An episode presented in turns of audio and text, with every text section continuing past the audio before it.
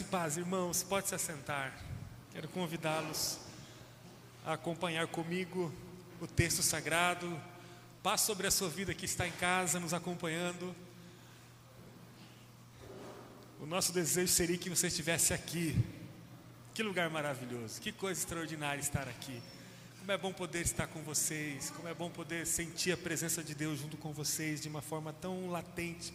Quero então convidar você para que façamos a leitura da palavra do Senhor, que se encontra na carta de Paulo aos Efésios, no capítulo 4. Vamos ler dos versos de 1 a 4 e depois de 11 a 16. Faça, Senhor, algo novo sobre nós. Todas as nossas experiências, Senhor, até aqui, são infinitamente menores do que as experiências novas que tu tens. Tu és o Deus da novidade, tu és o Deus do renovo, tu és o Deus que nos desperta. Ó oh, Deus, quebre o nosso coração, Senhor. Quebra o nosso coração. Não deixa ninguém ficar com o coração duro aqui. Não deixe ninguém que está em casa ficar com o coração endurecido. Quebra o nosso coração, Senhor. Vamos lá, diz assim a palavra do Senhor, Efésios 4, de 1 a 4. Diz assim: Aqui Paulo está falando à igreja de Éfeso. Portanto, como prisioneiro no Senhor, suplico-lhes que vivam de modo digno do chamado que receberam Sejam sempre humildes e amáveis, tolerando pacientemente uns aos outros, em amor. Façam todo o possível para se manterem unidos no espírito, ligados pelo vínculo da paz, pois há um só Deus, um só corpo e um só espírito, assim como vocês foram chamados para uma só esperança. Vamos agora para o versículo 11. Ele, Jesus, designou alguns para apóstolos, outros para profetas, outros para evangelistas, outros para pastores e mestres. Eles são responsáveis por preparar o povo santo para realizar sua obra e edificar o corpo de Cristo, até que todos alcancemos a unidade que a fé e o conhecimento do Filho de Deus produzem e amadurecemos chegando, chegando à completa medida da estatura de Cristo. Então, não seremos mais imaturos como crianças, nem levados de um lado para o outro, empurrados por qualquer vento de novos ensinamentos. E também não seremos influenciados quando nos tentarem enganar com mentiras astutas. Em vez disso, Falaremos a verdade em amor, tornando-nos em todos os aspectos cada vez mais parecidos com Cristo, que é a cabeça. Ele faz que todo o corpo se encaixe perfeitamente e cada parte, ao cumprir sua função específica, ajuda as demais a crescer, para que todo o corpo se desenvolva e seja saudável em amor. Aqui Paulo está falando para a igreja de Jesus que estava localizada em Éfeso. Há uma palavra muito específica para uma igreja local a respeito daquilo que a igreja deveria viver em unidade, em amor, em serviço, honra e aliança.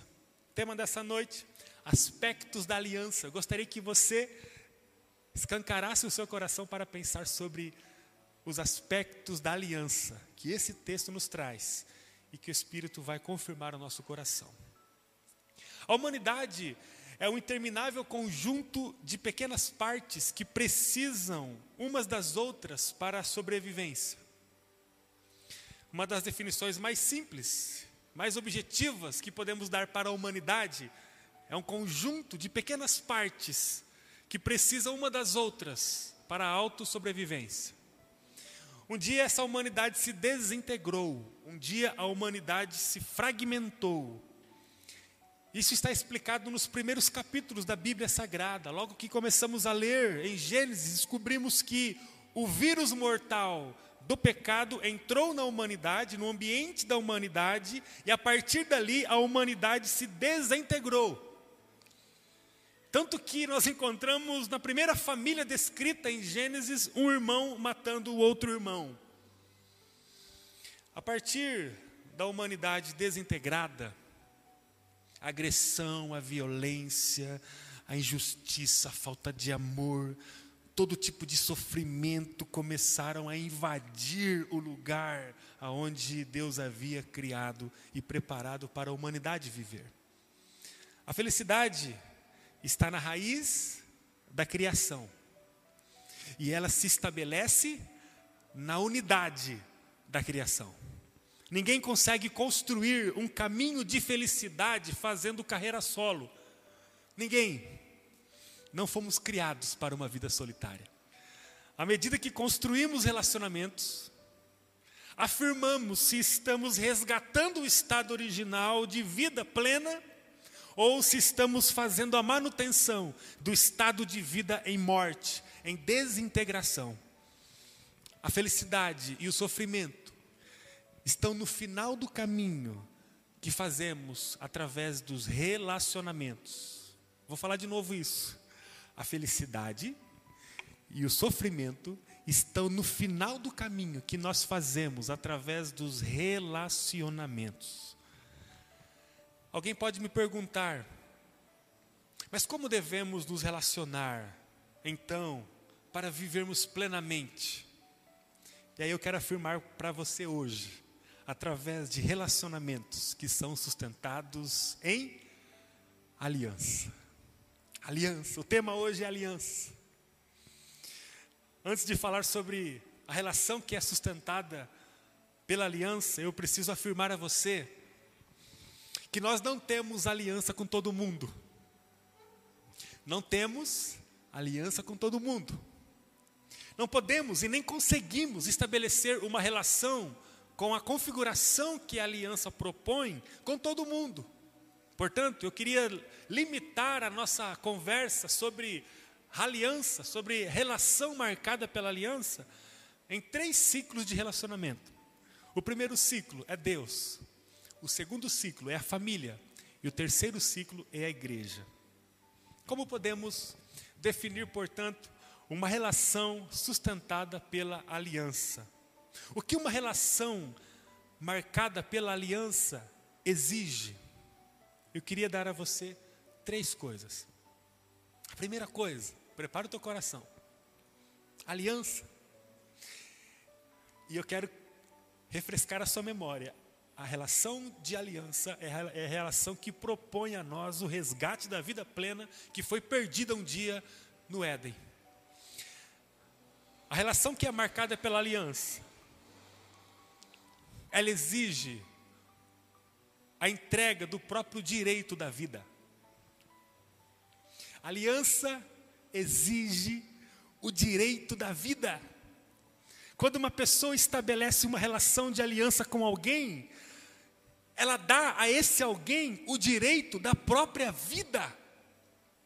A segunda coisa é que a aliança exige a perda do controle da própria vida. Quando uma pessoa estabelece uma relação de aliança com alguém, ela dá a esse alguém o controle da própria vida. E aqui eu não estou dizendo que a pessoa perde a sua identidade, a sua característica de vida, os seus conceitos, seus valores, mas tudo que ela tem, tudo que ela é, precisa ser sujeitado a outra pessoa com quem ela tem uma aliança. Ou seja, o controle da vida dela está sujeito à relação com essa pessoa com quem ela tem uma aliança. E por último, a aliança exige a perda da própria vida. Quando uma pessoa faz aliança com alguém, ela precisa estar disposta a morrer por esse alguém. Aliança exige o direito da vida. Aliança exige a perda do controle da vida. E a aliança exige a perda da própria vida. Se uma relação não conter essas características, ela não pode ser marcada pelos aspectos da aliança. Você se relaciona com muita gente todos os dias, seja presencialmente ou virtualmente. Você precisa descobrir nesse momento que, embora você deva estabelecer, seja com quem for, relacionamentos saudáveis, honestos, frutíferos, você precisa saber que existem três ciclos de relacionamento que você precisa edificar em aliança: Deus, família, igreja. Você vai suportar a relação com Deus apenas se você estiver disposto a dar o direito da sua vida a Ele, a dar o controle da sua vida a Ele, a perder a vida por Ele. Você só vai suportar a relação com a sua família de forma a construí-la plenamente, se você estiver disposto a dar o direito da sua vida à sua família, a dar o controle da sua vida à sua família e a perder a sua vida por sua família se for necessário. Você só vai suportar a relação com a sua igreja se você estiver disposto a dar o direito da sua vida à sua igreja, a dar o controle da sua vida à sua igreja e a perder a sua vida se for necessário pela igreja. Se você não dar o direito da sua vida para Deus, para a família e para a sua igreja, você não vai conseguir desenvolver uma relação em aliança com nenhuma delas. Ou com, nenhuma, com nenhum deles. Você precisa entender que nós estamos falando de uma relação que não se estabelece com todos. Você não precisa dar o direito da sua vida para o seu vizinho, para o seu colega de trabalho, para o seu parente, mas para Deus, para a sua família e para a sua igreja você precisa dar. Você não precisa dar o controle da sua vida para qualquer pessoa. Você não precisa perder a sua vida para qualquer pessoa, mas quando você fala de Deus, família e igreja, você precisa encontrar razões para perder a sua vida se for necessário. E eu gostaria de afirmar a você por que, nós temos que fazer isso. Alguém poderia me perguntar, mas nós devemos perder a nossa vida se for necessário para Deus, para a nossa família e para a igreja. Mas as pessoas que não estão aqui, podemos até morrer por elas. Mas essa morte não será por causa da nossa aliança com elas, mas da nossa aliança com Deus, com a nossa família e uns com os outros. A minha aliança com o Flávio me faz ir lá fora e morrer por alguém se for necessário. Você está tratando a sua relação com Deus de qual forma? Você está tratando a sua relação com Deus do mesmo jeito que você trata a relação que você tem com uma pessoa no ambiente de trabalho? Que tipo de pressão é o suficiente para que você abra mão da sua relação com Deus? Que tipo de companhia é capaz de remover você da presença de Deus? Que tipo de vício é mais forte do que você para levar você para longe da aliança com Deus? Que tipo de sacrifício você está disposto a fazer para edificar a sua família? Até que ponto você é capaz de se sacrificar para amar a sua família? Aqui eu não estou falando de intenção, mas estou falando de ação. Até que ponto que você está disposto a ter ações na sua casa para amar a sua família? Que tipo de entrega você está dando para o movimento da igreja? Qual é o seu grau de entrega no ambiente da igreja? Qual é a configuração da sua relação entre você e seus irmãos? A sua relação com a igreja ela é marcada pelos aspectos da aliança ou por conveniências que você tem no coração. Você se move na direção da igreja porque você tem um pacto de aliança com ela ou porque você tem desejos frágeis do seu coração que precisam ser correspondidos no ambiente da igreja. Talvez quando eu falo de uma relação de aliança com Deus e com a família, você até se ajeita na, na cadeira e fala assim: bom, é, é razoável afirmar isso de fato Deus é o Criador, é o Salvador, acho que vale a pena mesmo a gente ter uma relação de aliança com Deus, vale a pena. Ele, Senhor é digno, aleluia. A família também, a família é nosso lugar né, de criação, é quem sempre acompanha, a nossa família é show, vale a pena, a família vale a pena também, mas aí quando fala de igreja, você fala, uma igreja? Por que a igreja também está nessa categoria?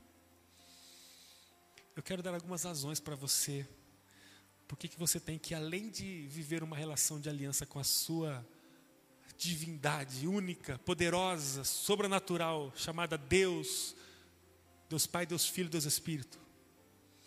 E com a sua família, eu gostaria de dar algumas razões para você porque que você precisa construir a sua vida com a igreja em aliança. Quatro razões, anotem aí. A primeira, a igreja é o único ambiente humano restaurado onde se há a verdadeira e única adoração a Deus. Por que, que eu preciso ter uma relação de aliança com Deus, com a família e com a minha igreja? Porque com Deus os objetivos são óbvios. Ele é o Senhor da vida, Ele é o Criador. Por que, que eu preciso construir uma relação com a minha família de aliança? Porque a minha família está sobre a minha responsabilidade de edificação, seja o papel que eu desenvolva nela. Eu preciso ter uma aliança de amor e de construção na minha casa. Eu preciso abnegar-me. Eu preciso anular a minha vida. Eu preciso viver os aspectos da aliança no meio da minha casa, anulando os meus desejos, construindo a minha vida a partir da felicidade do outro, a partir da bênção ministrada no outro. E eu preciso olhar para a igreja, porque a igreja é o único lugar, é o único ambiente humano aonde se adora a Deus de forma genuína e verdadeira. Eu preciso estar no meio desse movimento com uma aliança. Eu preciso estar no meio da igreja porque a igreja é o único ambiente, em segundo, que desfruta da presença do Espírito Santo. O Espírito Santo não está em qualquer lugar, o Espírito Santo está aqui. O Espírito Santo está na igreja de cima, na igreja de baixo, na igreja aqui atrás, na igreja. O Espírito Santo está no meio de comunidades que foram regeneradas pelo Espírito Santo. O Espírito Santo não está na árvore, o Espírito Santo não está no sol, o Espírito Santo não está no mar, o Espírito Santo não está na natureza. O Salmo 19 diz que os céus e a terra manifestam a glória de Deus e a sua plenitude. Aqui nós vemos expressão, a natureza mostra a expressão de quem Deus é, mas Deus não está lá. Deus está exclusivamente reinando e vivendo no meio da igreja. E aqui eu não estou negando uma das atribuições de Deus que é ser onipresente. Deus está em todo lugar, mas Deus habita e se relaciona com a criação na igreja.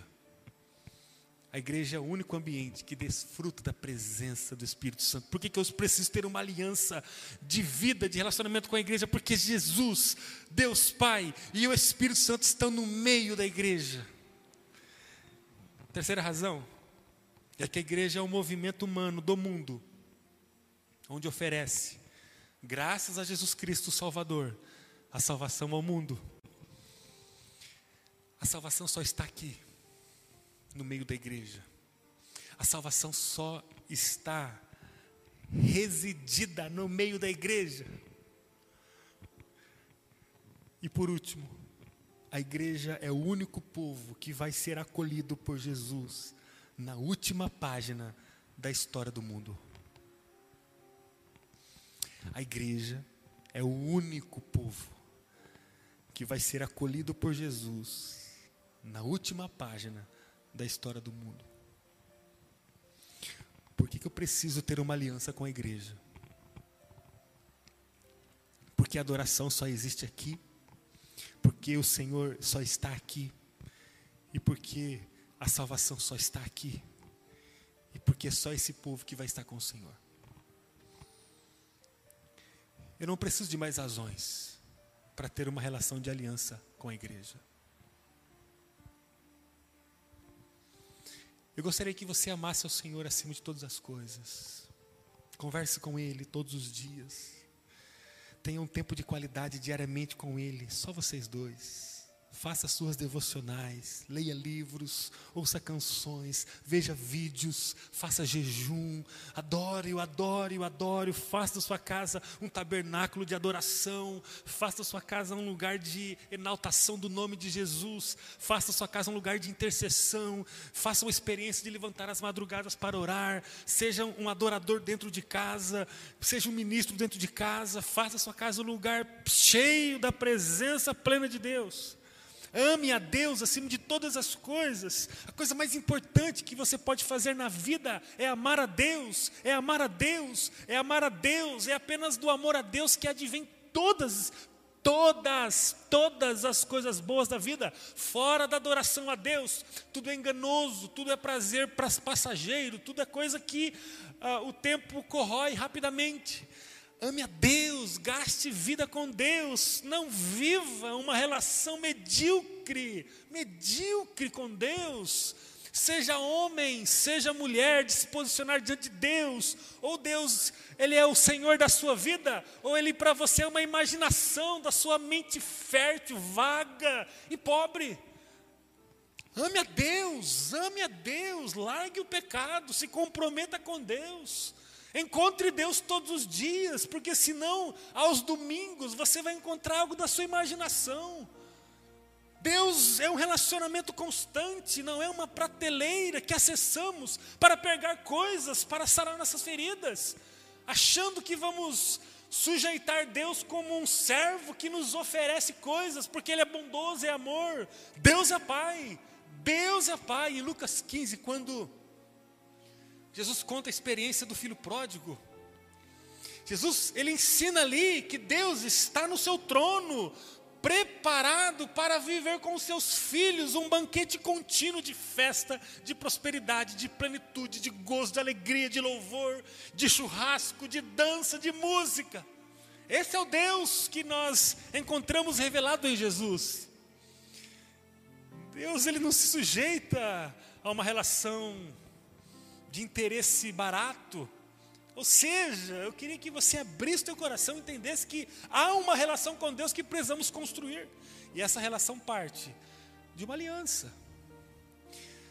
Ou você encontra Deus de uma forma séria, ou você está se enganando. Ou você dá a Deus o direito da sua vida, ou você está se enganando, ou você dá a Deus o controle da sua vida, ou você está se enganando, ou você dá a Deus a sua vida a ponto de perdê-la, ou você está se enganando. Certa vez o próprio Jesus disse: Olha, aquele que acha que está ganhando a sua vida, vai perdê-la, aquele que perder a sua vida por mim, vai ganhá-la. Aquele que quiser vir após mim, negue-se a si mesmo, tome a sua cruz e siga-me, negue-se a si mesmo, venha. Nós temos que ter uma aliança com o Senhor, gente. Ô, gente. Você que está em casa, para de perder tempo da sua vida. Você não sabe o dia de amanhã. Se comprometa com Deus. Se comprometa com Deus. estava conversando hoje na casa dos meus pais com o Flávio, a Fran. Pessoas estão clamando por Deus. Sabia? Se você não percebe isso, é porque você não está falando nada de Deus para ninguém. Não é, Rodolfo? Rodolfo, não é? Rodolfo, todos aí que eu acompanho, tenho o privilégio de dividir a vida. As pessoas estão clamando por Deus. E, e olha, se você sinalizar a Deus, elas vão se aproximar de você. Fala, cara, vamos comigo, me ajuda. Eu, que, que, para onde você vai? Eu vou também. Onde eu encontro Jesus? Eu vou também. Se você acha que o mundo está incrédulo, é porque você vive silencioso. Você não toca em ninguém, você não ora por ninguém, você não tem uma lista de intercessão, você não, não pulsa o seu coração na vida de pessoas, porque se você começar a se movimentar, você vai ver que elas vão chegar, elas vão chegar, porque a seara está pronta para a colheita, os campos estão brancos. Nós só precisamos viver uma relação contagiante com Deus. Porque as pessoas elas não vão resistir porque elas estão clamando. As clínicas de terapias estão abarrotadas de gente. E louvado seja Deus, porque Deus usa a ciência para curar a vida de pessoas emocionalmente. As famílias estão se desintegrando diariamente diariamente, diariamente. Os filhos estão saindo de casa precocemente, os casamentos estão se diluindo, os pais estão vivendo à base de remédios para controlar os distúrbios, as disfunções emocionais, por verem as famílias ou a família se desintegrando. E se você chega com a presença do Espírito Santo, eu não estou falando sobre uma cartilha doutrinária, teológica, eu não estou falando sobre religião, eu estou falando sobre a presença do Espírito Santo. Isso não se adquire na, na sala de aula, isso se adquire na intimidade com o Senhor, na palavra, na emoção, na intercessão, no jejum, no dia a dia com Deus. E aí, onde eu vou passando, eu transmito aquilo que eu planto, aquilo que eu colho no meu a sós com Deus, no meu, no meu devocional, no meu discipulado. É ali que eu vou construir minha vida. E quando eu andar, eu saio brilhando, brilhando, faz câmbio. As pessoas, o amigo do trabalho, da faculdade, que divide a mesa comigo, quem está na fábrica comigo, fala: Cara, me ajuda, eu quero Deus. O que, que, que, que eu posso fazer para receber aquilo que você tem? Nós só precisamos ter uma relação com Deus renovada. Gente, vamos parar de superficialidade. Nós só precisamos ter uma aliança de entrega absoluta em Deus. Nós precisamos amar a Deus e precisamos entender que nós temos com Ele. Não é um flerte, é uma relação de aliança. Não é uma paquera, é uma relação de, de aliança. Nós somos, segundo a palavra, a noiva do Cordeiro. É uma relação de aliança. E sobre a família? Vamos parar de viver no campo da imaginação na família. Vamos começar a agir. Vamos começar a fazer o que nós não queremos fazer dentro de casa. Sabe, eu não quero fazer, eu não, não estou disposto a fazer, nunca fiz, nunca, nunca fiz. Vamos começar a superar as dificuldades, vamos começar a fazer, gente. Vamos começar a abraçar mais dentro de casa. Que lar que consegue ser violado por Satanás, que vive debaixo do abraço, da afirmação, do carinho, do afeto, do amor, da intercessão, do louvor? Que lar, gente, que lar. Que lar que pode ser assombrado pela escuridão se a luz que é Jesus está no meio dela, ou no meio dele, que lar. Vamos começar a entender que eu preciso dar à minha casa o direito da minha própria vida. Quando eu dou o direito da minha vida a alguém, eu não tenho direito sobre mim. Ou seja, eu sou determinado por aquilo que o outro deseja ou precisa, e não por minhas conveniências. Em relação à sua família, dê o direito da sua vida a ela. Perca o controle da sua agenda, dos seus desejos, das suas ações, em prol do bem e da edificação da sua casa. Nós conversamos na última terça-feira na live da escola sobre a importância de gerar experiências no meio da casa. Vamos converter a nossa imaginação, as nossas intenções em ações, em nome de Jesus. Nós temos a capacidade de viver essa osmose, essa, essa, essa ligação entre o que nós desejamos e entre o que nós fazemos. Vamos viver isso, vamos unificar o nosso imaginário com o nosso real. Vamos perder a nossa vida se for necessário para o bem da nossa casa. E por último, vamos começar a construir a nossa igreja. Tenha um compromisso de aliança com as pessoas que estão ao seu lado servindo e amando a Deus. Vamos, gente, vamos começar a amar a nossa igreja mais do que a nós mesmos. Mas igreja, mas parece que não estou entendendo essa parte. Será que está certo? Sim, pastor. Meus irmãos, a igreja leva o propósito de Jesus. A igreja leva o, leva o propósito de Deus. Quem é a igreja? A igreja é a comunidade que leva o propósito de Deus. Qual é o propósito de Deus? Salvar o mundo e preparar a sua criação para o retorno triunfante e permanente para o seu reino. O que é a igreja? A igreja é a comunidade de pessoas imperfeitas que vive carregando o propósito de Deus. Jesus, ele morreu pelo propósito de Deus. João 3,16. A gente poderia citar aqui juntos, né? Porque Deus amou o mundo de tal maneira que deu seu Filho para que todo aquele que nele crê não pereça. Qual é o propósito de Deus para Jesus? Viver uma vida de amor e de reconciliação da criação com Deus Pai. Jesus morreu pelo propósito de Deus.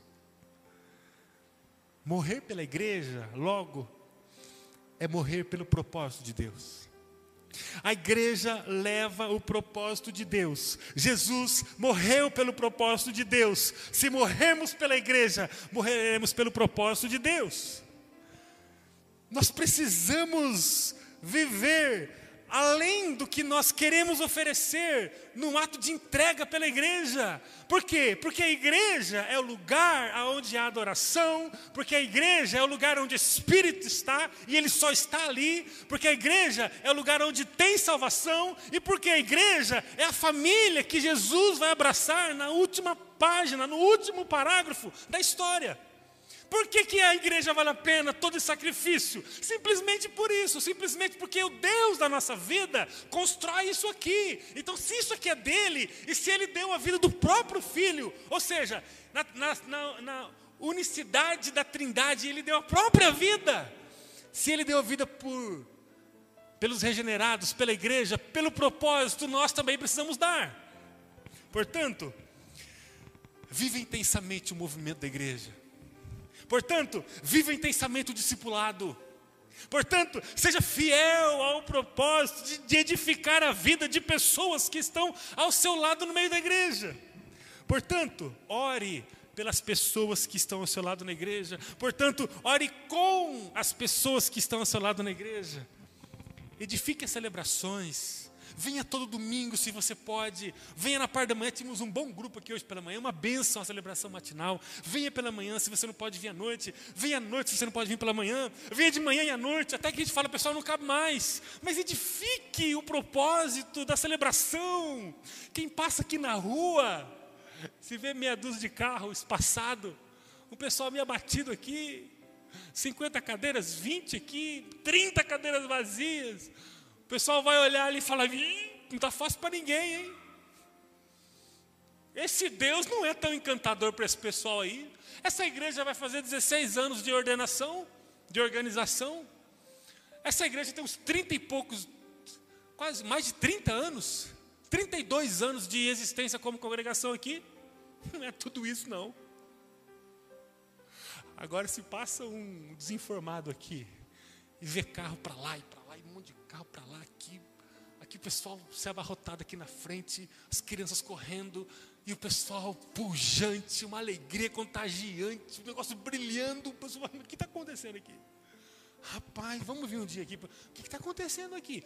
O povo apaixonado. Me fala uma coisa: que interesse que nós vamos despertar nas pessoas se nós não conseguimos revelar uma paixão e amor por aquilo que nós vivemos aqui? Pessoa fala: Não, eu não vou me, me intrometer nesse pessoal, não. Não há paixão.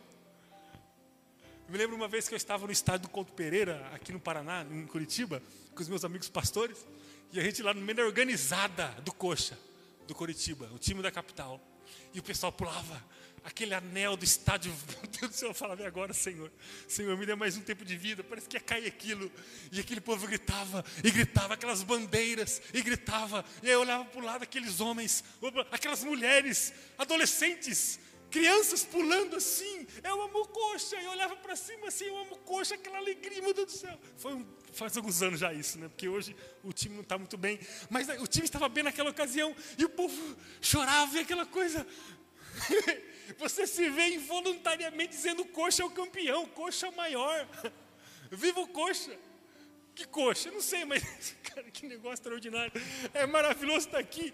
Eu queria ter uma, uma camisa do coxa também. E você fala que legal. Quando vai ter o próximo? Porque é um negócio extraordinário. Eu duvido um abatido que chega. E olha que eu estou falando de um time mediano, né? Aqui do Paraná. Imagina esses grandes times do Brasil.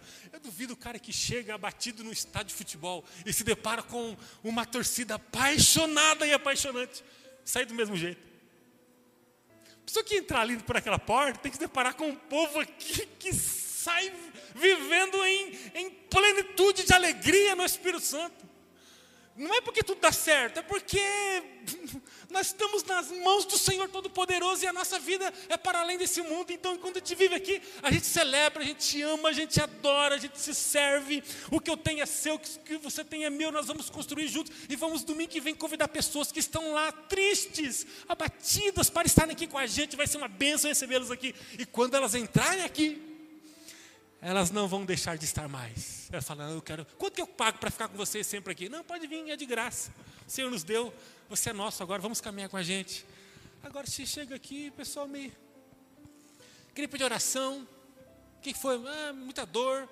Vamos orar por sua dor. E você, ah, chateado aí. Nossa, mas eu vou pegar o pouco que eu trouxe e vou levar embora, porque vocês vão pegar de mim esse pouco que eu trouxe. Vocês só, só pedem.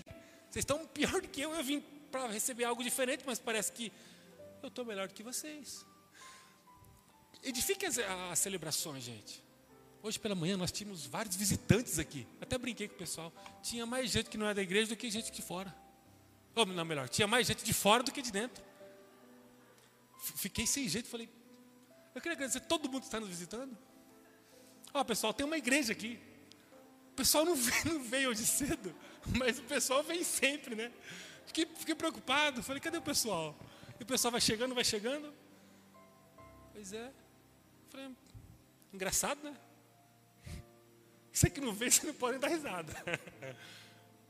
Puxa vida, não tinha ninguém aqui, pessoa da igreja. Não, tinha sim, tinha um pessoal sim. Só que, vocês estão entendendo o que eu estou falando? Nós temos uma aliança com o Senhor. Essa aliança faz com que eu me mova não a partir das minhas posições confortantes, mas a partir daquilo que o Senhor quer que eu faça. E o Senhor quer que eu revele a celebração, revele o povo. Esses dias eu parei em frente à Academia da Fran e tem uma igreja ali embaixo, né? E eu, enquanto a Ju ia lá conversar com a Fran, estava ali no carro com, meu, com, meus filhos, esperando a Ju vir e tal. Eu estava olhando para aquela igreja, o pessoal ali no culto. Aí eu vi a placa, culto, terça, quinta, sábado, domingo, né? Falei, eita, a gente com culto só domingo? Falei, não, mas Falei, pô, toda semana inteira o pessoal está lá. E aí, uma celebração na semana, gente, essa palavra é muito importante, porque quando eu envio uma mensagem no grupo da igreja, eu envio orando, Senhor, os pecadores e as pecadoras que estiverem desanimados na fé, sopre agora o Espírito Santo, para que eles possam entender essa mensagem. Quando eu envio a mensagem ali, eu envio orando assim. Eu nem gosto de ficar depois olhando no telefone muito. Mas nós precisamos edificar as celebrações, irmãos. Nós precisamos ter três, quatro cinco celebrações iguais todo domingo. Nós precisamos ter isso. Ou a gente serve um Deus muito meia boca. E a nossa relação com Ele é muito meia boca. De conveniência. Porque quem eu não tenho prazer de estar, eu só estou quando eu preciso de alguma coisa. Quando meu carro quebra, eu estou perto dele, eu ligo para ele. Agora, quem eu tenho prazer de estar, eu quero estar o tempo todo com Ele. É assim ou não é? Nós precisamos ter uma aliança com a igreja. Edifique as celebrações, dê o seu tempo às pessoas da igreja. Dê o seu talento às pessoas da igreja. Estamos precisando de gente para ajudar na multimídia ali. É um negócio que dá muito trabalho. Amém, irmão? Andrei. Depois você vir orar aqui, Andrei. Vê se o pessoal, quem sabe você orando aqui, o pessoal se desperta. Porque eu estou orando, parece que o pessoal está com o coração fechado para essa questão. Nós precisamos de gente para transmissão de culto.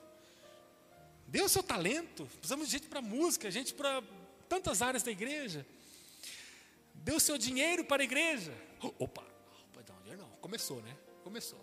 Oh, irmão, irmã, amigo, amiga, não é porque tem bandidos que usam a igreja para roubar que toda a igreja é assim. Brincava hoje pela manhã, né? Se a gente não, não ter esse espaço aqui, para onde nós vamos? Não, vamos para a praça. Então tá, todo mundo para a praça. Chega na praça, tem lá um pessoal lá com criança, tem que sentar. Quem que vai, onde vai sentar? Tem que alugar cadeira, comprar cadeira. Para a praça, nós temos que ter recurso para nos organizarmos para ter esse tempo. Esse lugar aqui custa. A igreja tem um ministério pastoral que vive para servir a igreja, para conduzir a igreja. Custa. Ou seja, se dependesse da minha vida econômica, eu queria que você agora com muita honestidade, e essa palavra é para a igreja. Se você não é da igreja, não tem nada a ver com você para a igreja. Se a igreja dependesse do seu dinheiro, ela fecharia ou ela continuaria? Pergunta, não precisa responder para ninguém, é só para você mesmo. Viva uma vida de fidelidade, gente. Meu Deus do céu, nós não podemos ser infiéis naquilo que move o mundo, que é o dinheiro. O dinheiro é nosso e como mordomos nós faremos uma boa gestão dele. Senhor, louvado seja Deus. Tudo é para o Senhor. Em nome do Senhor, quebre o teu coração e seja fiel financeiramente. Não somos uma, uma igreja dinheirista, nós somos uma igreja que ama o Senhor. E eu não consigo amar negando partes. Ou eu amo com aliança ou eu não amo. Viva uma aliança com o Senhor. Em nome de Jesus, a igreja leva o propósito de Deus. Jesus morreu pelo propósito da igreja, logo nós morremos se for necessário pela igreja. Foi assim com os mártires do século I, segundo, terceiro. É assim até hoje, quando mártires morrem pelo mundo em nome da, do Evangelho. Vive uma relação de aliança com Deus, com a sua família e com a sua igreja. Amém? Essa semana a coisa vai ser abençoada. Começamos a quinta semana do programa Discipulador. Você que está vivendo sabe o que estou falando. E vai ter uma tarefa para a gente em relação à igreja. Você acha que o Senhor está falando para a gente aqui à toa? Ah, não. Se prepara essa semana. Continue construindo o melhor do seu altar na sua casa, do seu tempo a sós com Deus. Ministre na sua casa, vai ter uma tarefa nova para a família, duas tarefas para a família essa semana. E terceiro, nós vamos começar a falar sobre a igreja. Vai fundo. Na hora que você olhar a tarefa lá da semana para a sua igreja, com ela você se lembre dessa mensagem. Com ela você tem uma aliança porque ela é o mover do Senhor. É aqui que é a adoração, é aqui que o Espírito Santo está, aqui que é a salvação, e é a partir daqui que nós vamos nos encontrar com o Senhor. Vale a pena todo o seu esforço, sacrifício para estar com a sua igreja. Amém. Feche os olhos. Quebra o teu coração agora aí. Fala, Senhor, ah Deus, eu queria pedir perdão Senhor. Tem misericórdia de nós, Pai, como a gente tem dificuldade, Senhor, de entender Assim como a tua palavra disse no começo, o Senhor constrói em nós uma relação de aliança. Nós precisamos entender que nós vivemos unidos pelo vínculo da paz, que é um só corpo, um só espírito, e o Senhor nos chama para uma só perseverança e esperança. Senhor, que possamos, em nome de Jesus, superarmos a imaturidade que o texto traz. Que não sejamos levados de um lado para o outro, empurrados por qualquer vento de novos ensinamentos, e nem sermos influenciados quando é, formos enganados por mentiras astutas, mas que falemos a verdade em amor, que possamos nos tornar, em todos os aspectos, cada vez mais parecidos com Jesus que em nome de Jesus a minha vida se encaixe na vida do outro, como um corpo se encaixa perfeitamente. E cada parte nossa cumpra a sua função específica. E que desenvolvamos uma igreja saudável em amor. A começar em mim, Senhor, quebra minha vida, me ajude, é o meu clamor. Que a minha vida essa semana seja uma vida extraordinária, numa relação de aliança com o Senhor, com a minha casa e com a minha igreja.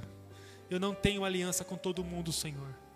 A minha aliança é com o Senhor, é com a minha casa e é com a minha igreja. E em nome da minha aliança com o Senhor, com a minha casa, com a minha igreja, eu vou proclamar o teu reino, o reino da justiça, da verdade e da esperança todo mundo que eu encontrar. Que o Senhor possa usar a nossa vida para alcance de famílias. Que possamos derramar a nossa vida sobre famílias. E o Senhor possa transformar realidades. Em nome de Jesus. Amém.